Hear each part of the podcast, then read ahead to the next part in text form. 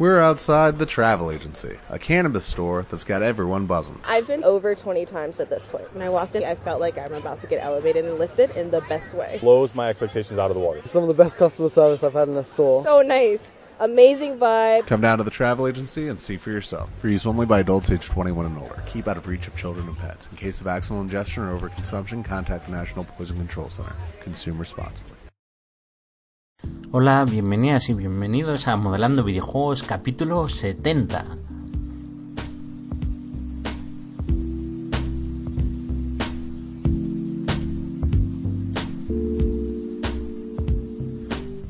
Estás escuchando el podcast, programa de radio dedicado al mundo del modelado 3D para videojuegos. Ya sabéis que de lunes a viernes, tanto en iVoox como en iTunes, vais a escuchar todo lo referente al modelado, la animación, el texturizado, el unwrapping, los efectos de partículas, los motores de videojuegos, la iluminación y muchísimo más en ruby3d.com, donde alojo los podcasts, como os he dicho en iVoox, como en iTunes.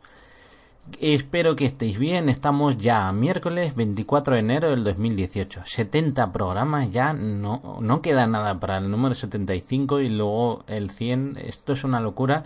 Y hoy vamos a traer un un, unos términos, eh, más bien unos conceptos que siempre nos ocurren a la hora de modelar. Y es que son los triángulos y los quads. Y es que ¿Quién no? Eh, cualquier modelador o modeladora que haya empezado por primera vez eh, se habrá cuestionado eh, por qué a la hora de modelar está el tema de triángulos, quad, qué es un quad y qué diferencia hay, por qué un, una herramienta de modelado me permite mostrar unas u otras, eh, por qué los motores de videojuegos eh, solo soportan una u otra, la tarjeta gráfica con cuál funciona, ahorrará más si trabajo con triángulos con quad pues estad tranquilos y tranquilos que esto lo tratamos ahora mismo. Una de las primeras cosas que os habrán enseñado, y si no mal, es que a la hora de modelar siempre tenéis que hacer las caras de una determinada forma. No vale hacer al tuntum, empezar a meter vértices, a, crear caras y decir, venga, eh, meto aquí un vértice, tiro un, una arista, eh, aquí relleno una cara y venga, me da igual si las caras tienen pues 5, 6, 7, 8 lados, 3, 4... Eh, no, no, aquí hay que ser consecuente y a la hora de modelar lo mejor siempre trabajamos con quad. ¿Por qué? Pues porque tú imagínate que quieres eh, modelar una cara con triángulos. Eh, ¿Verdad que no sabes dónde está el norte, el sur, el este o el oeste? Pues lo mismo sucede eh, con los triángulos. Eh, un triángulo, pues ya sabes que tiene tres lados y hay triángulos equiláteros y isósceles y escalenos. Sí, lo he dicho bien. Entonces, eh, pues claro, eh, no, no tienes ninguna orientación ni nada, así que lo mejor es con quad. ¿Por qué? Porque eh, nos permite modelar de una forma homogénea, proporcional y a la hora de... Y, eh, vamos a poner un ejemplo eh, tenéis un personaje que le queréis luego empezar a animar, entonces le queréis, le querréis doblar los brazos y las piernas. Eh, ¿Qué sucede si lo hacemos con triángulos? Eh, ¿Cómo le dices al programa que no, no, mira, que es que el codo a la hora de doblarlo, estos triangulitos, eh, pues este vértice quiero que vaya hacia allá, este hacia acá, este tengo una zona de influencia mayor que... Pues es muy complicado, entonces por eso a la hora de usar quad nos ahorramos muchísimo trabajo. Luego ya el programa se encargará de crear, de eh, dividirlo, porque un quad no deja de ser dos triángulos. Todas las tarjetas gráficas de toda la vida van a trabajar con triángulos. Lo que pasa es que para el ser humano es mucho más fácil trabajar con quad.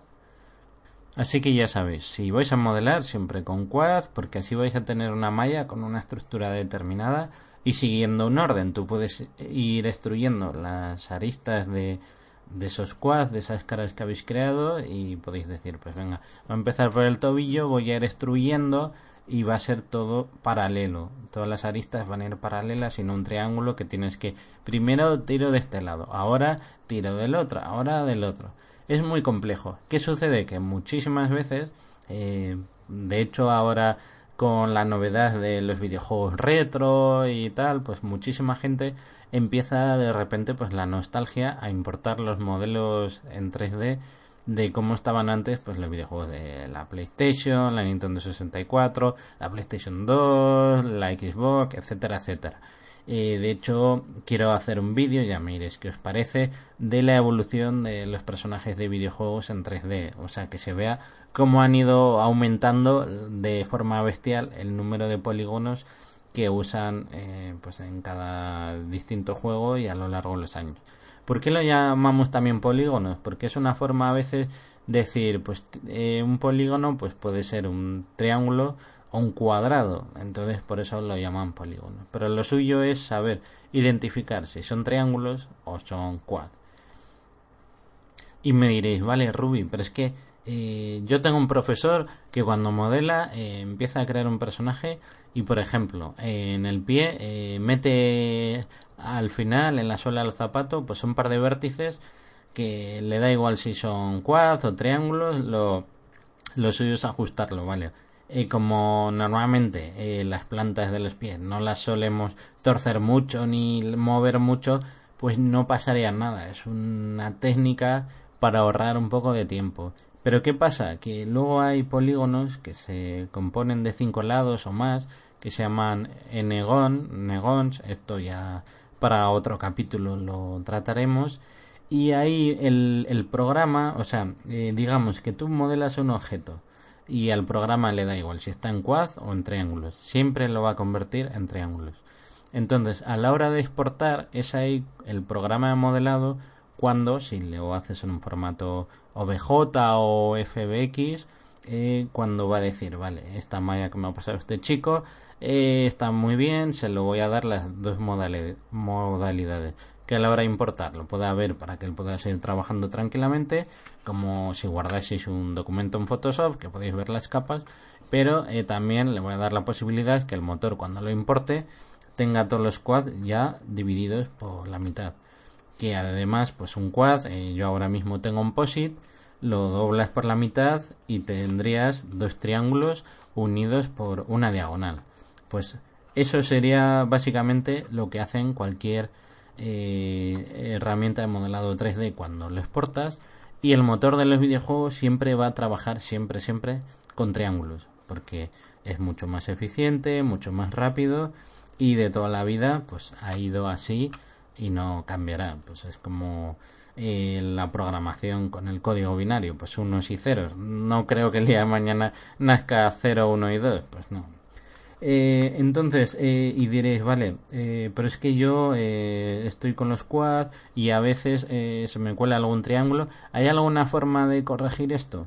Esto es una requiere muchísimo tiempo porque luego os daréis cuenta que empezáis a crear modelos cada vez más complejos y de repente decir, mira, que es que yo qué sé, pues en la parte de la cabeza, pues por ejemplo, quiero unir una oreja que he hecho eh, aparte, la he puesto ahí en un agujero que le he hecho recortable porque he hecho la cara sin orejas.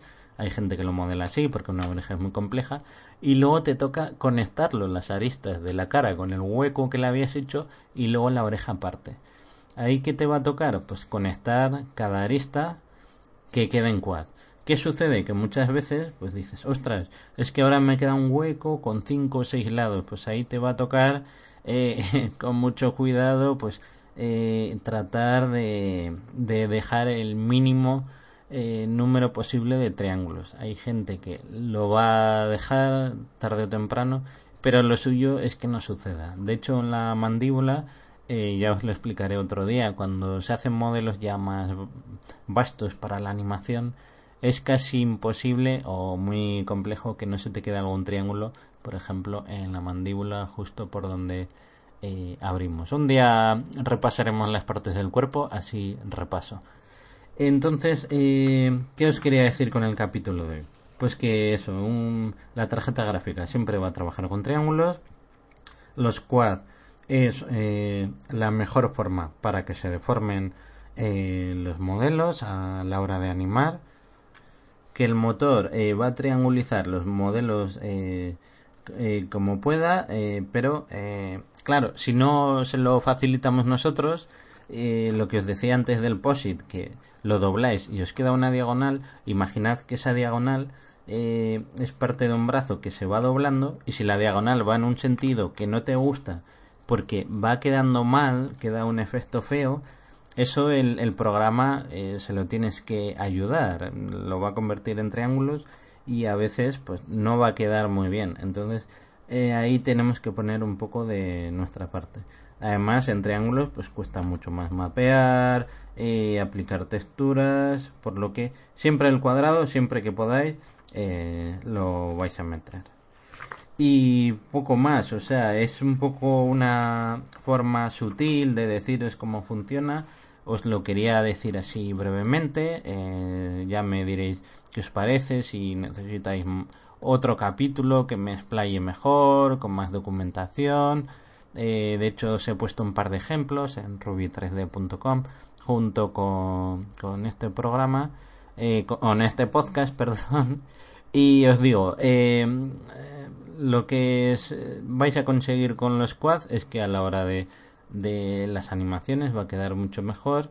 Y además, eh, otra cosa que casi se me olvida es que un quad tú lo puedes subdividir. Eh, tenéis un cuadradito, lo subdividís y tendréis cuatro cuadraditos haciendo un cuadrado.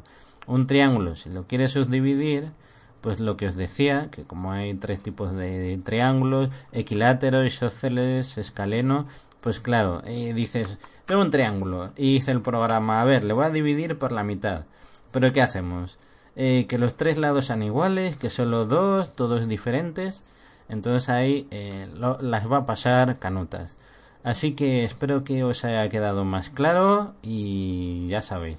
Eh, cualquier cosa en ruby3d.com, en contacto arroba ruby3d.com y de verdad cuando veáis modelos por ahí colgados o capturas de vuestros videojuegos favoritos recordad que ese modelo ya le han sacado de un motor. Entonces, no es el modelo original que tenía el modelador en su día cuando estaba trabajando con él. Simplemente eso, porque yo alguna vez me dejó todo loco cuando abría algún modelo de, por ejemplo, eh, Solid Snake en el Metal Gear Solid 1 o en personajes del Resident Evil 2 o, incluso Final Fantasy 7 o 8. Eh, ya estás tranquilas y tranquilos que iremos avanzando en la generación de los videojuegos y no yo solo anclarme en los juegos de PlayStation 1. Así que, sin más, recordad salir al mundo exterior.